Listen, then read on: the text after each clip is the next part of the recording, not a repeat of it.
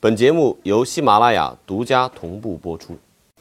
超级言论只在四克足球，四克足球的 APP 欢迎大家下载。球迷至上，这是我们的原则，这也是超级言论一直以来服务资深的足球迷的呃一种宗旨啊。在这儿呢，必须要做一个自我的一个宣传，因为呃最近这一两周时间，四克足球 APP 又进行了一番新的功能迭代，我们将会具备我们自己的。大直播的功能，这样的直播既包括我们有的呃一些主播跟您分享他们在现场看到的足球，他们经历了各种不同足球生活，也会有各种足球故事、各种足球体验的呈现。同时，我们也会对一些核心比赛、一些焦点比赛，以我们自己独特的图文直播的方式来和大家见面。这都是四克足球最新的一些更新啊。那未来超级言论在四克足球上的呈现呢，很有可能会以一些。更新的直播方式和大家见面，大家应该能够在这个平台上看到整期节目是如何进行录制的，这会是我们给大家带来的一些福利。接下来，让我们进入到闲言碎语的片段，看看有哪些好玩的问题。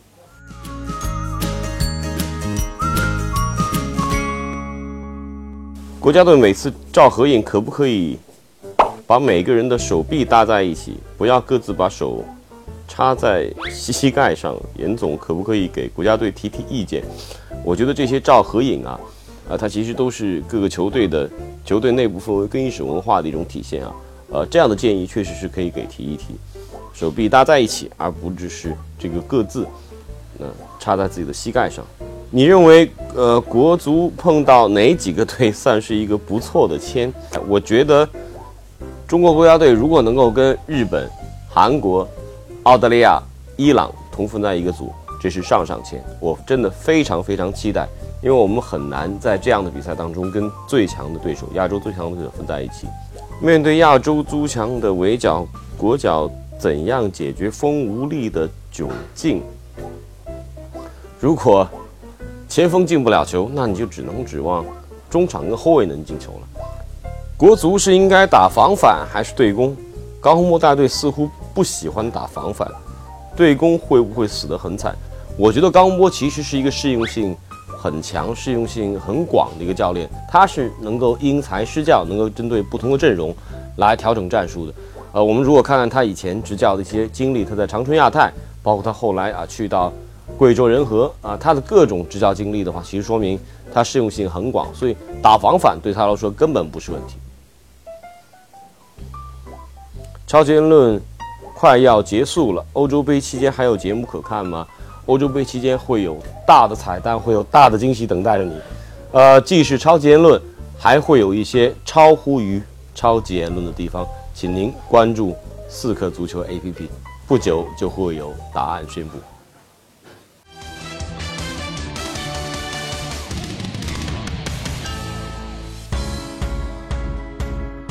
欢迎来到本期红黑榜。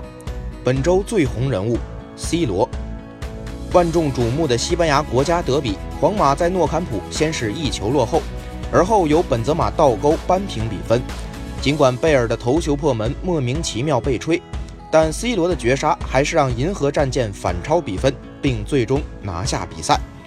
葡萄牙巨星再度在巴萨的主场肆意庆祝，总裁用关键的进球回击了那些质疑他的人。最黑人物。米兰双雄都是率先利用点球破门取得领先，都是被对手连进两球反超比分。米兰和国米在这个周末的意甲联赛几乎是在相同的剧本之下被逆转，红黑军团连续四轮不胜，而蓝黑军团也是两轮未尝胜绩。位列积分榜第五六位的米兰双雄，如今真的是米兰双雄了。最佳瞬间。曼联与埃弗顿的赛前，梦剧场南看台的球迷用卡片拼出巨大的“博比爵士”的字样。查尔顿走进球场中央，伴随着老特拉福德全场七万五千名球迷的山呼海啸，博比查尔顿爵士看台正式揭幕。从此，查尔顿的名字永远的与老特拉福德连在了一起。而本场比赛，红魔也用一场胜利致敬传奇。马夏尔的制胜进球，则是曼联在英超的第一千例。主场入球，最佳吐槽，我扑，我再扑。利物浦和热刺的焦点大战，红军几次精彩进攻均被热刺门将洛里神勇挡出。网友吐槽：属于曼联的好门将德赫亚，属于切尔西的好门将库尔图瓦，属于阿森纳的好门将切赫，属于利物浦的好门将对方门将。国家队的集结和解散，这当中呢都是围绕着国家队的重要的比赛。那这些国脚们回到各自的俱乐部，他们在国家队的一些表现会得到俱乐部怎样的认可呢？呃，广州恒大是对各个不同的国脚啊，根据他们的表现有中奖的啊，有这个颁发这个奖牌的，我们会在节目当中来进行探讨。但大家最关心的还是在未来十二强赛当中。啊，国家队的表现会是怎样？大家对他的期望值有多高？以及未来啊，国家队这一年多十二强的征程会对整个中国足球带来怎样的影响？本期超结论的深度访谈，我们邀请到两位老朋友，来自于足球周刊的总编辑傅亚宇先生，以及以及来自于这个北京电视台的张扬先生，和我们一块儿进行探讨。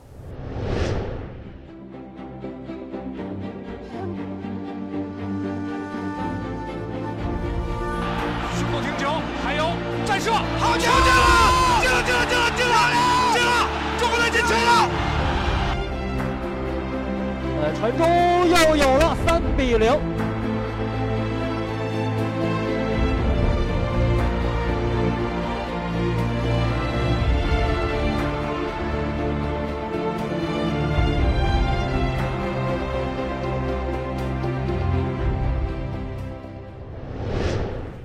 非要我首先要从这个奖牌说起啊，就是，呃，恒大国脚国家队刻苦训练奖奖牌，这怎么回事？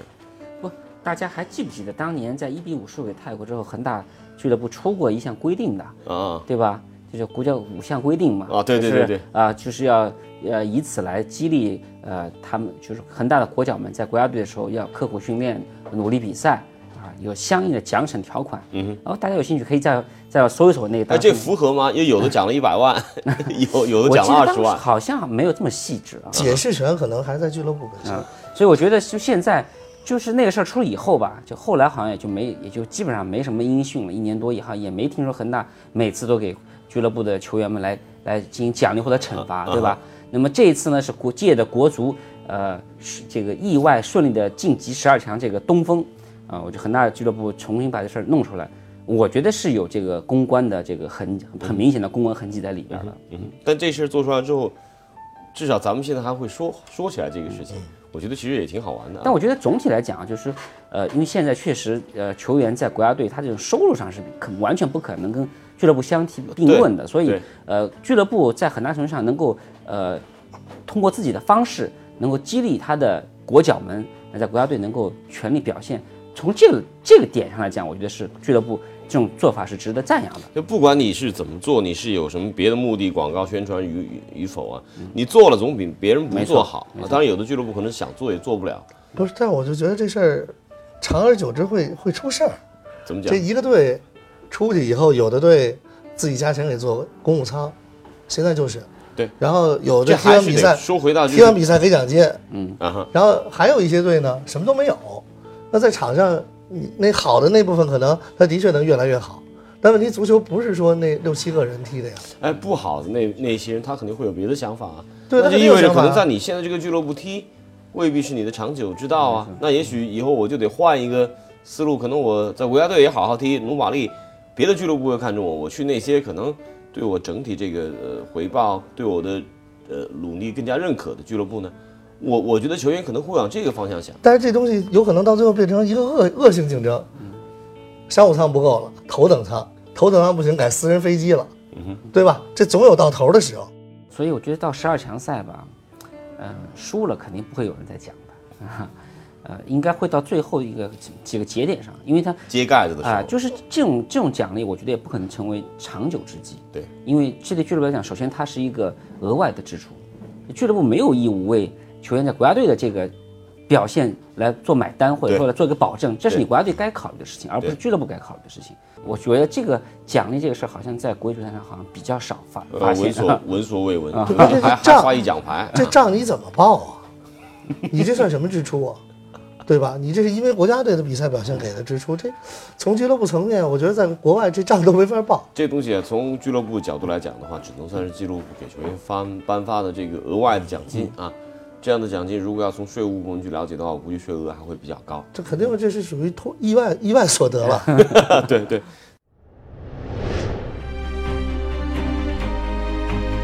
中国队神奇的晋级十二强赛，也让球迷们在接下来的一年多时间里有了更多的期待。但是亚洲足球近几年发生了翻天覆地的变化，泰国以小组第一的身份晋级十二强赛，也让人大跌眼镜。中国队的真实水平究竟处在哪一个水平？又该以怎样的心态去应对即将到来的十二强赛呢？那咱们就话题扯到十二强赛了。张扬是非常看好十二强赛中国队你怎么知道更进一步的？嗯，我从你留着胡子就能看得出来。对我你是我蓄须明志，对不出现就不出现不挂。马德老师曾经干过这种事儿，就是不出现他就不剪头发。不是，但是我这个但续到但但人家没头发。我续到明年，明年十十月份也就这样。不是我，我是真的觉得，我倒不是说有多看好他能出，我是觉得既然已经到这份儿上了，何不看好他能出呢？对，让自己的生活多点希望，总比睁眼睛哎呀完了，十二强小组赛五场啊十场全输再见，总比这高兴的多。对对，大家带点期望去看，而且你也真是觉得有有的一打。有的队，我觉得有的队真，如果分组情况乐观的话，有的队真有的一打。比如说一打啊，我我认为伊朗是打不过的，但澳澳大利亚并非没机会，怎么讲呢？就是大家是，我看了澳大利亚打约旦那场五比一，我觉得太可怕了。那也就是约旦，在他主场是没得打的，啊对你把他约过来，它距离这么远啊，但这个距离相大家都是对等的嘛，嗯主场有的打，对不对？然后还有日韩，嗯韩国我觉得戏不大，但日本有的打，为什么呢？就是就本身就有属性加成，嗯对吧？在能力一爆，小宇宙一爆发，我觉得 真的有可能。还有哪个那个阿联酋那档不和咱们不是一档阿联酋咱们一档，第三档是沙特和乌兹别克。啊？沙特、乌兹别克克，沙特咱亚洲杯还赢过呢。啊，对对对，这是对不对履历的，对。也有的一档，而且沙特比以前我觉得也是下降的，嗯对吧？然后后边的就不说了，都有机会，你怎么看都有戏。我觉得就是打强队争取不输，打弱队拼了命能赢个两三场，最后你成绩就是三胜左右，再加个四五平，我觉得就有戏。四五平的要求就太高啊，了。对，但是我不涨分你也别涨啊，这多好啊！到客场就争取守一平局，就是这样。这是非常理想的那种想象。我我还特别特别欣赏张扬这种，至少这种精神状态，真的是你都进了十二强，十五年没进过了，就从咱们零二年韩国之后就没进过了。你进了一次，为什真嗨了么为什么不敢 不敢畅想一下？呃，张扬老师为代表的这个 我们这些中国球迷的拥趸，中国球的拥趸们，就充分这个证明了有一条真理，叫人的欲望是无止境的。对对对 对，这就让我想起了零二年世界杯之前，呃有过一胜一平啊一负啊，这个当时我想想，就是不管是从呃媒体也好，球迷也好，还是呃球队本身也好，对第一次世界杯之旅是怎样一种憧憬？对，都觉得中国队完全有可能在小组里面啊、谋划一下出现了。结果你看这两个队最后又是马德，最后那小组是一个冠军，一个季军，这个 就是我当时我们我想到我们那在十几年前啊，我有个球迷跟我们讲说，你们媒体啊有个问题，说这个中国队打亚洲比赛，你就把亚洲对手描绘成世界强队，一到打世界比赛，你就把亚世界强队描绘成亚洲弱队，就一打全部是这么回事儿，这是个导向的问题。所以我觉得我是一直，呃，我觉得不是说我不喜欢中国队，不是不喜不希望他进军俄罗斯，而是我我会放一个比较平、相对宽松的一个心态，平和的心态去看十二强赛。我觉得这些国家队已经完成了我心目中他达到的高度了。对对，我十二强赛啊，我觉得就是我我我是支持他，但打成什么样我都会接受他，而且从内心上我觉得我根本没有设定他可能会出现这种可能性，这种可能性我都被被我排除了。我觉得媒体啊，如果三有意外之喜就好。你有三哪三种？有三种人，三类人，我总结了一下，一类呢就是什么都知道，对对手非常了解，然后对自己也非常了解，然后又非常客观，又非常客观，就是傅亚宇老师这样，你知道吗？他这个排除在出现之外是，就完全是冷静客观，一个理智、成功成熟的媒体人的角度。还有一种也什么都知道，但呢，我们描述的时候呢，就把别人说的弱一点，把自己呢稍微说的强一点，这样哎，好像有机会。你说那那年零二年的时候，真大家真不知道土耳其比中国强吗？第二类代表人物是谁？就像我这样的，你知道，还有一种就是你也什么都都知道吗？这我我知道，反正知道百分之八十吧。我也知道人家比咱们强，我也知道咱们踢不过，但是我就想让大家觉得有戏。你说我要说没戏了，谁还看啊？对吧？还有一种就是他真的都不知道，你说我，那我就不知道是谁了。就真的有他什么都不知道，他就一味的认为我好我强我能我行，他真觉得自己行，就真的是这样。所以我觉得这三类，今天我们也凑齐了，不，有两位在这儿了。严老师肯定是属于第一类的，我觉得。这个你还没表态呢十二强，我我先不表态，我不能表这态啊。我觉得还是得关系到一个关系到一个重要的一个人，一个焦点人物，就是呃高洪波。我觉得两位对高洪波的了解会是不同的侧面，一个是从一个北京人对一个北京球员、前球员的一个教练的一个感受，另外一个呢，你跟他是有过多次的这种跟队采访，这样的一个从职业角度进行的观察。高洪波在第二次带领国家队的两场比赛后就创造了奇迹，而他的带队风格也在球迷中有着较高的支持率。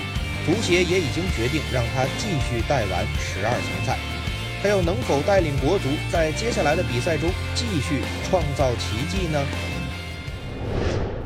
高波，我觉得这个人两次担任国家队主教练，现在声望又达到了一个高峰期，而且确实是在让中国足球在绝望处见到了希望，而且是实现了希望，兑现了希望。呃，这个个体，我觉得在很多球迷当中还是有很高声望的，甚至觉得二零一一年、四年前、五年前他那次下野是，呃，足协做出了一个错误的判断，用康茂侠来替换他。嗯，两位怎么看？福亚，如果你从跟队的角度来看的话。嗯，其实我想说，我是挺高，嗯哼，呃，但我会用非常冷静的方式，甚至是说他不足的方式去挺高。像张扬，我相信他跟高，他一定很喜欢高指导，我相信他也会挺高洪波指导，但他的论调像是在帮倒忙。嗯哼，嗯，实际上我觉得 真的就是我们现在做的一切，所以我们说怎么支持一个中本土教练？第一，我们要承认他本土教练他一定不是完美的，对，他肯定有某某方面的缺陷，对吧？那么他是在一个成长的过程，成长过程就要付学费。呃，对高洪波指导来讲，他已经经历过一次，可能在一一年亚洲杯他他可能付了一点学费，对这次可能就成长了，但是他可能会面临到心理的问题，对吧？所以十二强赛这么激烈，这么对方全所有人都会是拼死一搏的比赛当中，你就容不得你半点的疏忽，你可能会在某些地方考虑不周全，我觉得这很正常，不能说我们以后十二强赛打得不好，就是高洪波能力不行。我我到现在就可以这么说，我倒是绝对不会发这样的言论，因为对我们来讲，如果你真的是支持中国足球，真的支持我们的本土教练的话，这时候要给他一个相对宽，还是那句话，宽松的环境，对，相对平稳的一种舆论压力，不是说你呃，不是说你对你没有监督啊，你打得不好，我们肯定要说，或者你你我看到你明显的失误的时候，我会说，但是我不会说是就此来倒你，我一会就给你机会，希望你能够从中吸取教训。如果说你这时候把预期提得很高，我们现在说，我们觉得我们国家队上是百分之五十有戏，肯定能进俄罗斯。那么这种心理预期会带来什么？就是当国家队如果这场球打得不好，你就很多人就会说，教练不行，对，能力不行，我们要换教练嘛，对，啊，所以我觉得我们要避免走这样一个，呃，我们过去重复了多次的一种死循环。我其实我们在这儿其实其实就可以下一个结论，我觉得别指望什么十强、十二强赛当中通过更换教练还能够解决多少问题。没错，更多的是希望能够让教练在一个相对宽松的环境之下，能够保持一个冷静的头脑，能够听到大家一些善意的、可能有建设性的一些一些批评意见。我觉得高洪是这么一人吗？他能听到吗？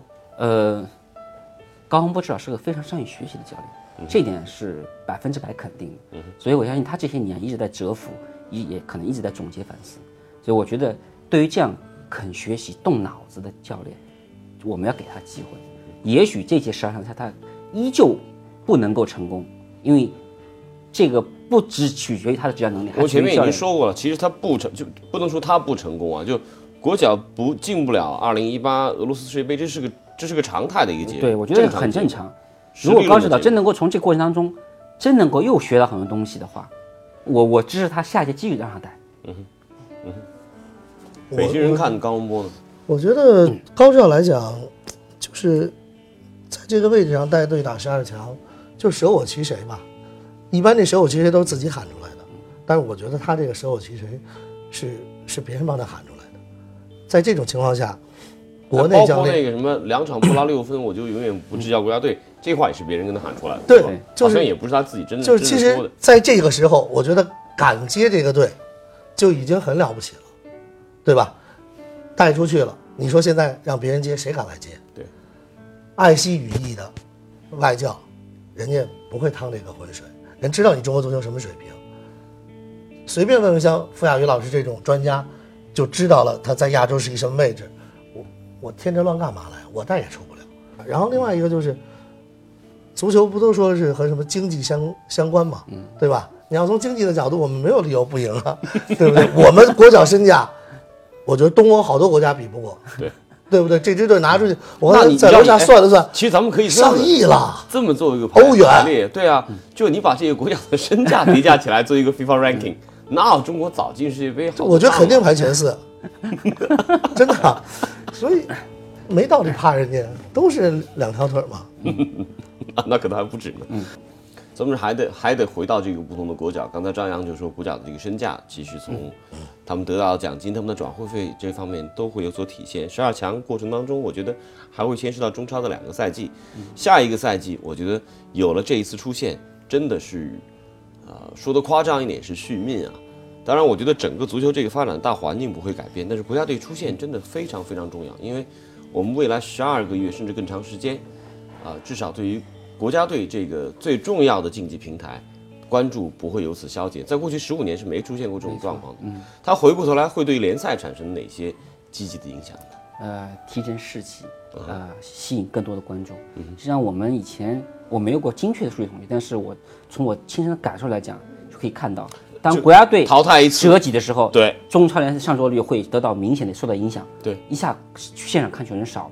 反过来，如果国家队成绩好的时候，联赛会更加火爆。对所以我觉得这是呃，虽然看似这这两个间并不是完全有呃绝对关联的事儿，但是在中国它就是这么有关联，它就是客观存在。对所以我觉得国家队要珍惜十二强赛。我不希不是没有希望你打得多好，但是你要全力以赴，展现出你最好的竞技水平和状态来。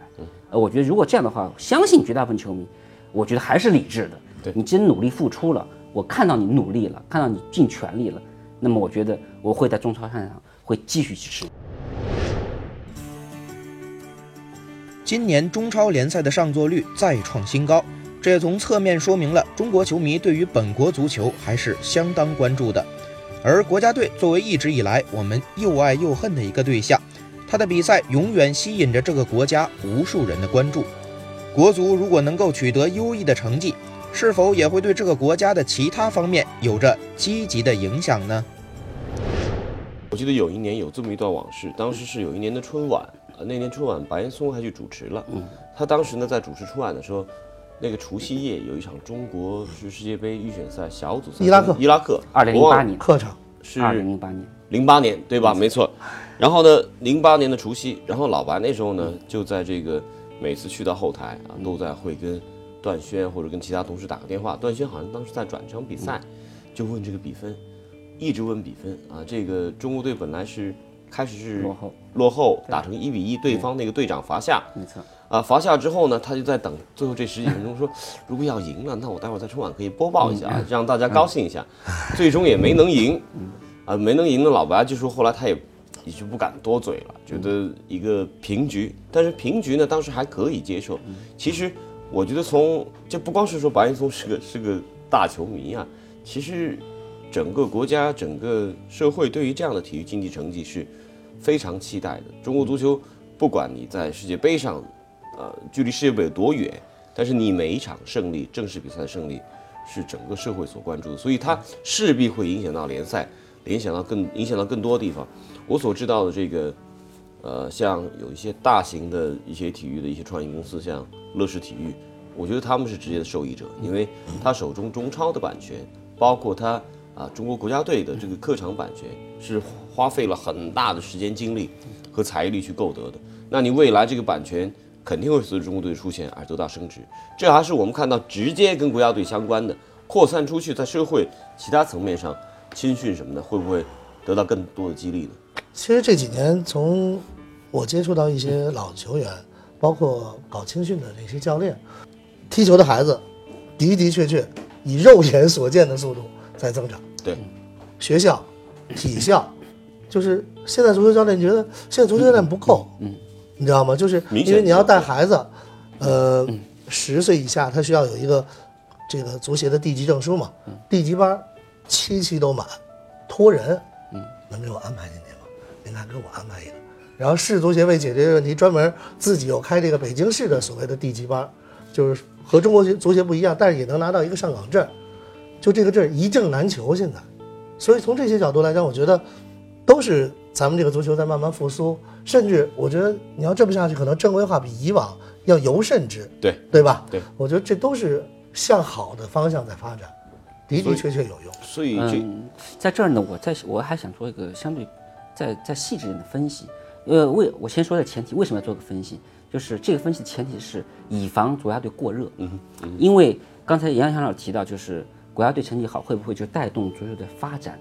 这一点上，我觉得没有直接关系。虽然它会催生很多的关注度，但是直接关系没有。我们回想一下，两千零一年中国队出现之后，举举国狂欢。对。但中国青训位置会以这个节点变得更好吗？甚至变得更烂。对啊，那么我再回头看到九六、九七、九五、九四的时候，中国队在那届世界杯上折戟了。但是因为职业联赛开了先河，对职业联赛吸引了很多足球队，那个时候青训的爆发对，啊，有大爆发，足校遍地开花，大家突然意识到踢球是未来可能是一个好的职业，职业，好的深对它深入有一个对。出去的一条途径。现在也是，其实也是。所以我觉得国家队就是对于青训的支持是个间接作用，它不是直接作用。嗯就国家队踢得好，我觉得就是对现在来说，我们所有人，呃，包括这个行业的从业者，觉得哦，我们干这行有希望，然后现在按这样的方式好好干，中国足球有希望。这是我刚才说的提振信心，它是种虽然是很虚，但是确实也是帮助。对，其他你是要从国家队成绩好之后转化到你的实际行动，比如说我们对职业联赛更加的规范，更加的职业，我们的青青训体系开始逐渐的成熟啊、变得变得稳定，变得有效，哎、这才能够真正催生，真正的催生到中国足球的这种更新的发展。有道理。所以我们很不能说这个国家队的成绩与好好画一幅，甚至说国家队拿了世界杯冠军，也不见得就一定能够改变这个行业。但是它可能起到的更多是一个助推的一个作用。啊，就我记得好好几年前也有一个说法，说说零八年奥运会能不能够这个激活中国经济啊？中国经济体量那么大，怎么可能通过一个事件、单一事件来激活？最多最多也只是助推而已。但是对于这个跟联赛紧、呃跟这个国家队紧密相关的这些国脚们，他在联赛当中的表现啊，联赛受关注度，包括联赛相关的版权啊，跟体育、跟足球培训直接相关、青训相关的这些事业，他应该得到更多的帮助啊。这个呢，应该是啊，这个十二强赛在未来一年值得我们联想的。这不仅仅是续命一年的，这有可能会期待未来是优化，会是深入的一年。但是这么多国脚回到国家 队、回到俱乐部队之后，各自的命运不一样啊。广州恒大面临的这么一个赛季艰难的一个挑战，更让人担心的就是像其他一些花了不少钱的俱乐部啊，现在北京国安的开局是是不是史上最糟糕的？山东鲁能三轮联赛输了两轮了，然后呃上海上港好像也不是特别特别顺畅。他们当然他们的这个表现跟国家队的这个队员的关联不是特别大，国北京国安也没什么国家队队员了啊。呃也有也有，联赛三轮过后，一些投入巨大的强队并没有给人带来亮眼的表现，反而是一些小球队频频爆冷。不仅场面好看，积分榜上也占据着比较有利的位置。究竟是这些球队的战术运用得当，还是这些强队赛季前没有磨合好，才导致这样的局面出现呢？那为什么会这样？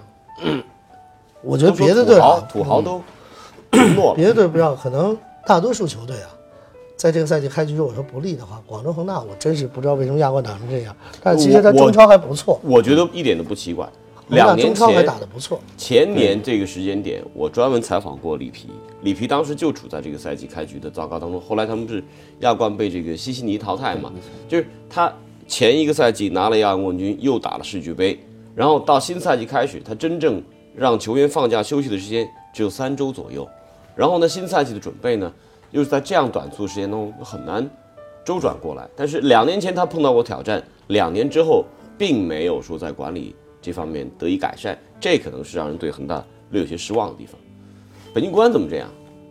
换帅啊，而且外援全换了，换的越来越好了呀！不，但不是巴西国家队还能进球呢？而且扎切罗尼来的时间本身就晚，他实际上他没有时间再去给球队安排更多的热身赛。以前这一个赛季准备期怎么也得踢五到六场，嗯，国安就踢两场，就别的队情况我不知道，但国安肯定是因为这球队还没有磨合好，肯定和这有关。呃，当然了，我是谁都不代表我说一句，我我一直不认为扎帅是一个是一个很很很好的所谓的很多球迷说的战术大师啊，我不知道这战术大师现在是不是谁都能当，只要是个意大利人什么葡萄牙人是不是就都都能当个战术大师？我不认为他是个战术大师，呃，但是我也不觉得，扎帅？但对，但我也不觉得他能有这么差，你知道吧？就是应该还凑合，但是他如果真要好的话，他能在意大利可能多待个十年八年，他不是这么早就到有有有有的这个球迷虽然也是我们业内人士啊，就是这么不负责任，是吧？球队表现不好，两场没打好，就是说的就是教练。没有没来教练啊，别的磨合问题，磨合问题，我觉得就是磨合问题，包括鲁能也是换了主帅，也有磨合问题。但是鲁能，我看他们高开低走在亚冠哈，亚冠开局打得很好啊，没错就第一轮，尤其第二轮客场打在澳洲那场，啊，我觉得那是感觉这个球队风貌都变了，气质都一些变了。当然了，上一轮这个阳光小组赛打，一切又还原啊。这说明气质不是轻易能改变的。嗯，对，有的球队是只有气质，有的球队是只缺气质，只有气质和只这不一样吗？那不一样。只缺气质。上个赛季的北京国安就只剩下气质。我们也拿第四呢。OK OK，不纠缠于这个问题啊，你把国安跟这个山东鲁能大致都说了一下，很简单粗暴的一个结论。上海上港呢？嗯，上港我觉得就是还是我以前我们也做过节目，上港它的变化太小，变化太小，所以它的风格在中超第二年开始逐渐被人熟悉，啊，所以别人会有更针对性的战术去针对它。那重庆，呃，力帆这个开局打的两场球，打了赢了 恒大，也平了平了这个上港，而且全场少打一人，人家都是，我觉得就是那种非对称型的对抗，就我不跟你玩真的，你你玩你的，我玩我的。啊，我就靠那费尔南多一匹快马摩托，哎、我就这么偷你，哎、偷偷成功就得了，偷不成功拉倒，哎、就这就就这种战术，哎还真是有效。当然这个不可能场场有效啊，但是我就说让人赶上。了。那也未必，拉四省场场都有效。对，所以我我一直想到今年中超会一个会是一个非常复杂的一个赛季，重庆夺冠了。列强，我们传统中所谓这个头北京大头的降级了列强啊，嗯日子没那么好过啊，不会像以往那样，就是说，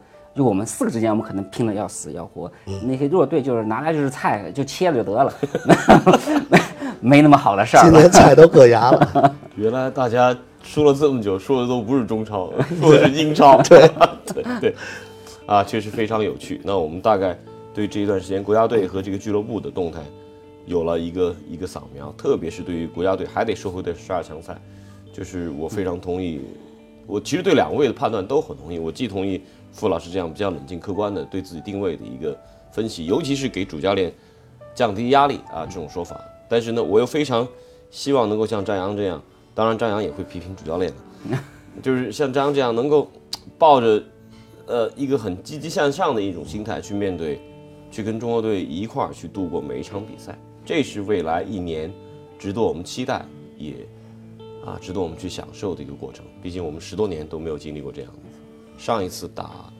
十强赛的时候，二零零一年，我们还真的是属于青年的，没错，这转眼都是中年的中年了。哎呦，我那会儿还是童年呢，现在刚步入少年。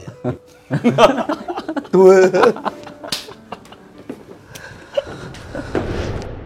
感谢各位对超级言论的支持，在未来一段时间，我们将会根据刺客足球的各种产品特性而重新调整超级言论的各种播出方式，会有不少的创新。也希望您能够啊长久的关注，并给予我们啊您所能想象到的一些新的创意和意见。